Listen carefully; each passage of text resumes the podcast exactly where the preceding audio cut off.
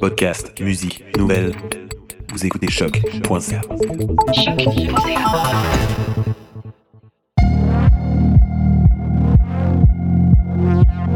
Bienvenue sur Trajectoire, l'émission Balado sur la recherche et création de la Faculté des Arts de l'Université du Québec à Montréal. Dans l'épisode d'aujourd'hui, nous recevons Louis-Daniel Godin. Professeur au département d'études littéraires de l'UCAM, il est aussi membre du CRILC, le Centre de recherche sur la littérature et la culture québécoise. Il nous parle de son projet de recherche actuel intitulé Politique de la tierceté dans la littérature québécoise contemporaine. On l'écoute.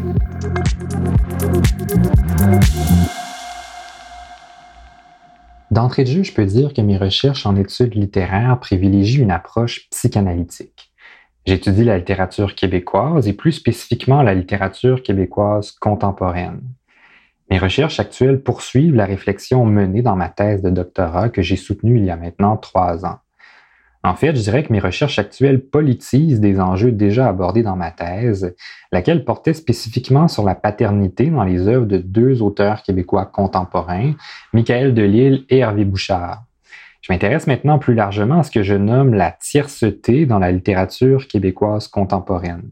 Je pensais profiter de cette petite capsule pour éclairer avant tout les enjeux théoriques de mon projet, puisque celui-ci en est à un stade assez embryonnaire. Déjà, je pourrais éclairer cette notion de tierceté centrale dans mon projet et tracer le lien entre cette notion et l'enjeu de la paternité tel que le conçoit la psychanalyse. Disons d'emblée que tout sujet acquiert le langage parce que la dimension du tiers s'est présentée à lui. Pour la psychanalyse, la tierceté est à l'origine de la subjectivité. La tierceté, c'est ce qui nous a tous et toutes permis de passer de l'état de nourrisson, dépendant de l'autre, à l'état de sujet parlant, désirant, autonome. Au départ, pour être un peu plus précis, euh, l'enfant ne perçoit pas de contour à son corps. Il est fondu dans le corps de l'autre qu'il ne distingue pas du sien. Il n'y a pas pour lui de tiers. L'autre, c'est lui aussi. Tout enfant est un jour extrait de cette fusion imaginaire qui l'unit au corps parental. Il se détache progressivement de ce premier corps lorsqu'il comprend qu'il y a de l'autre, que le parent est occupé ailleurs, qu'il désire ailleurs. Ce drame inaugural permet à l'enfant de passer d'objet à sujet, de se concevoir comme un tout unifié, de prendre le contrôle de son corps et d'assumer le langage, le jeu comme socle de la parole et de l'identité. Puisqu'au nom d'un tiers, il y a un écart qui s'installe entre la demande de l'enfant et la réponse, l'enfant devient un être manquant et en même temps un être désirant puisqu'il ira toute sa vie vers les autres pour pallier ce manque. Paradoxalement, c'est ce qui fait la beauté des rapports humains. Si on n'éprouvait aucun manque, il n'y aurait aucune raison de faire communauté. D'une certaine manière, parler est aussi le signe de cette incomplétude, cette incomplétude ontologique, je dirais. Je parle parce qu'il n'y a pas d'adéquation entre le monde et moi. Le mot n'est pas la chose, il y a du tiers, du symbole qui me sépare du monde et en même temps me lie à lui en rendant possible un rapport aux autres. Le psychanalyste Jean-Pierre Lebrun a une belle formule pour désigner ce constat. Il écrit que l'altérité est déjà dans la langue. Ce qui vient fendre le sujet, lui permettre d'entrer dans le langage, c'est la tierceté. C'est ce qui, dans le réel ou dans le discours, est venu présentifier l'altérité pour l'enfant. Durant longtemps, on se référait systématiquement au schéma oedipien pour repérer ce qui a fait tiers ou non pour un sujet comme si la triangulation familiale enfant, papa, maman était le seul cadre pour penser l'évolution psychique du sujet, comme si l'accession à la subjectivité n'était possible que par la rencontre d'un père fort, faisant obstacle à l'enfant dans son désir de la mère. Ce, récit-là, il est limité, il ne permet pas de rendre compte du caractère pluriel de la tierceté et ses différentes incarnations possibles à un niveau autant euh, individuel que collectif. On ne peut plus, comme autrefois, se tourner vers la seule et simple référence à l'Oedipe pour saisir ce qui a fait tiers pour un sujet. Plusieurs psychanalystes contemporains d'orientation lacanienne notamment sont sensibles à cette question et tentent de penser la tierceté dans une perspective qui n'est pas seulement familialiste. Dans la triangulation familiale traditionnelle, un père est encore bien souvent appelé à, remplir cette fonction de tiers subjectivant. Mais le sujet qui questionne sa place dans le monde, son entrée dans le langage, sa naissance de sujet, eh bien, ce sujet sera toujours confronté à l'insuffisance de ce père-là pour expliquer sa venue au langage et donc résoudre la question de son être. Car ce qui m'a fait sujet, ce qui m'a fait parlant, peut bien trouver des points d'attache dans le père de la réalité familiale. Ce dernier est lui aussi euh, soumis à un ordre symbolique qu'il dépasse et dont il n'est pas l'instigateur. Si le père transmet son nom, ce nom, il ne l'a pas inventé. De même pour la langue que les parents transmettent à l'enfant. La langue fonctionne comme une loi au-dessus de chacun, à laquelle tous et toutes doivent se soumettre. Hein. C'est le degré zéro de la tierceté. Il y a toujours du tiers hors des sujets en jeu.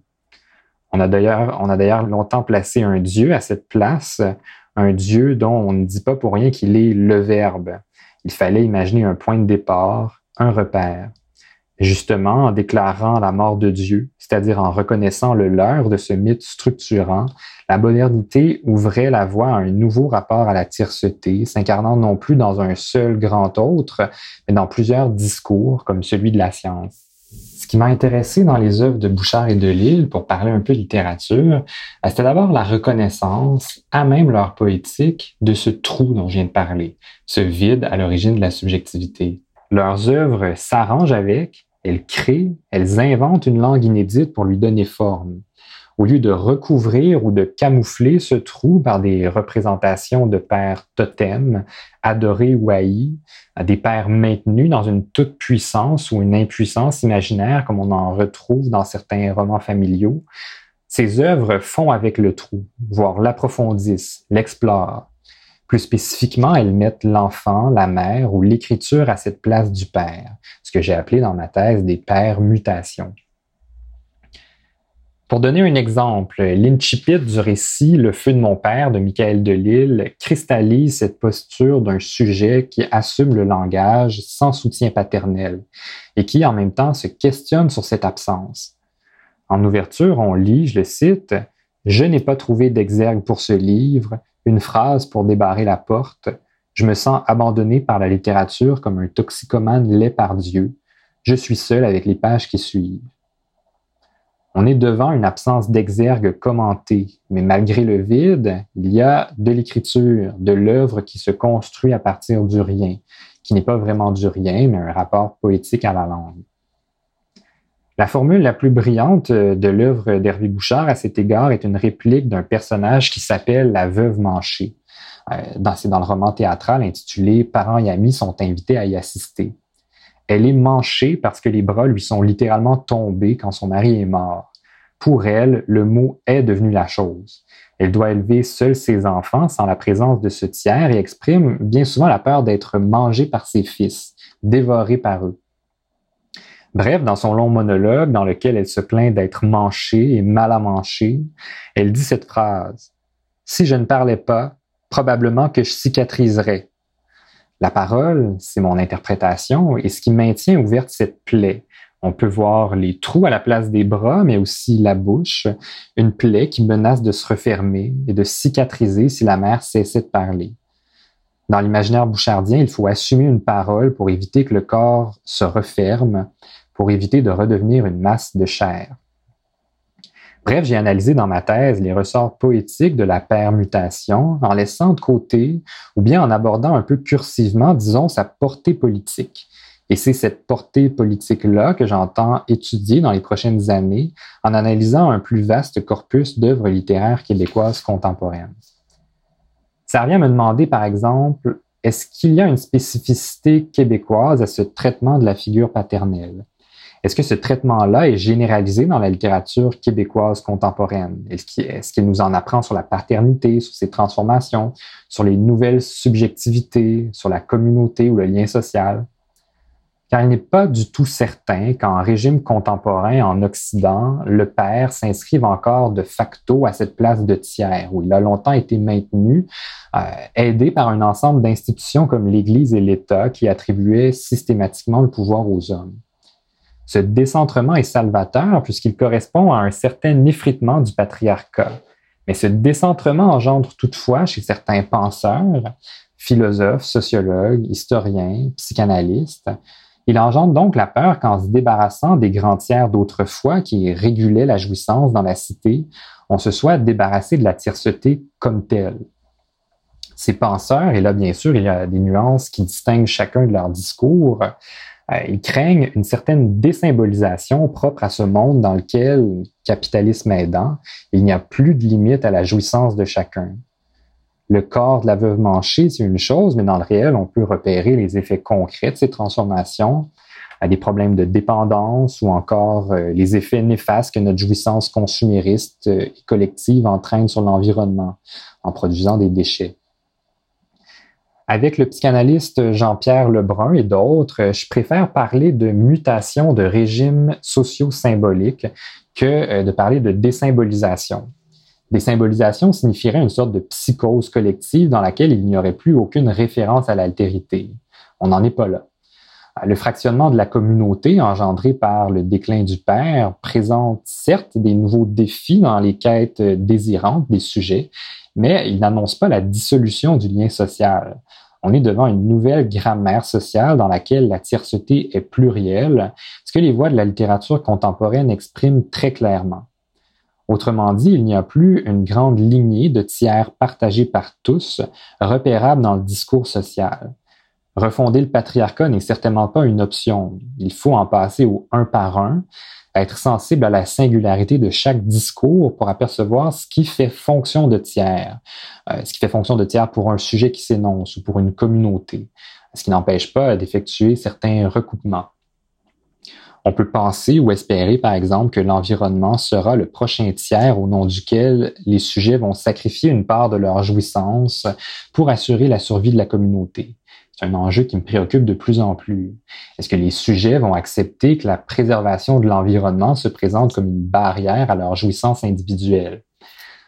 Aidé par la philosophie politique d'Ernesto Laclos, de Chantal Mouffe et de Slava Žižek, qui, qui réfléchissent à la construction du peuple à partir de certains outils conceptuels de la psychanalyse, j'entends donc étudier dans les prochaines années l'enjeu de la tierceté dans la littérature contemporaine québécoise, enjeu qui concerne à la fois des univers représentés et euh, des traitements de la langue.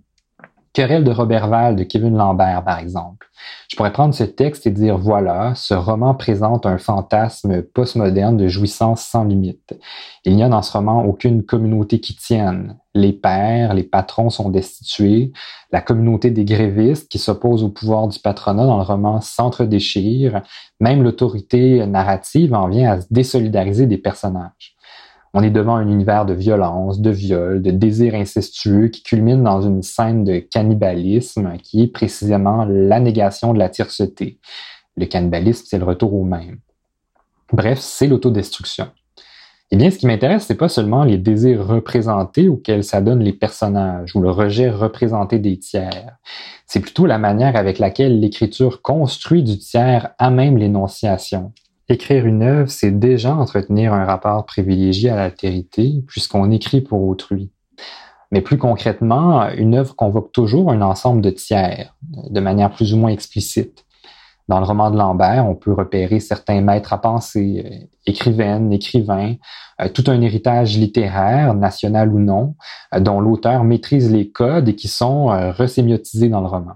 Je pense ici à l'œuvre de Jean Genet qui inspire le titre, ou encore euh, aux œuvres de Catherine Mavriakis ou de Victor Lévy-Beaulieu que l'on repère en creux du texte. Autrement dit, si des figures de tiers autoritaires, euh, les pères, la nation, le patronat, euh, sont abolis au sein de l'œuvre, d'autres tiers structurent l'écriture depuis une autorité qui leur est symboliquement reconnue. À quel nouveau tiers envoient les œuvres littéraires québécoises contemporaines? À quel tiers se réfère-t-elle? C'est par exemple une question qu'on peut se poser. Les études littéraires permettent un regard unique sur l'enjeu de la tierceté en raison de son rapport au signifiant. Je pense aussi, pour donner un deuxième exemple, au roman euh, L'évasion d'Arthur ou La commune d'Hochelaga de Simon Leduc. Le roman montre, ou en tout cas suggère, qu'il y a un certain écueil engendré par l'horizontalisation des rapports humains et du rejet des figures d'autorité. C'est la montée en puissance du marché dont le pouvoir s'exerce dans l'ombre.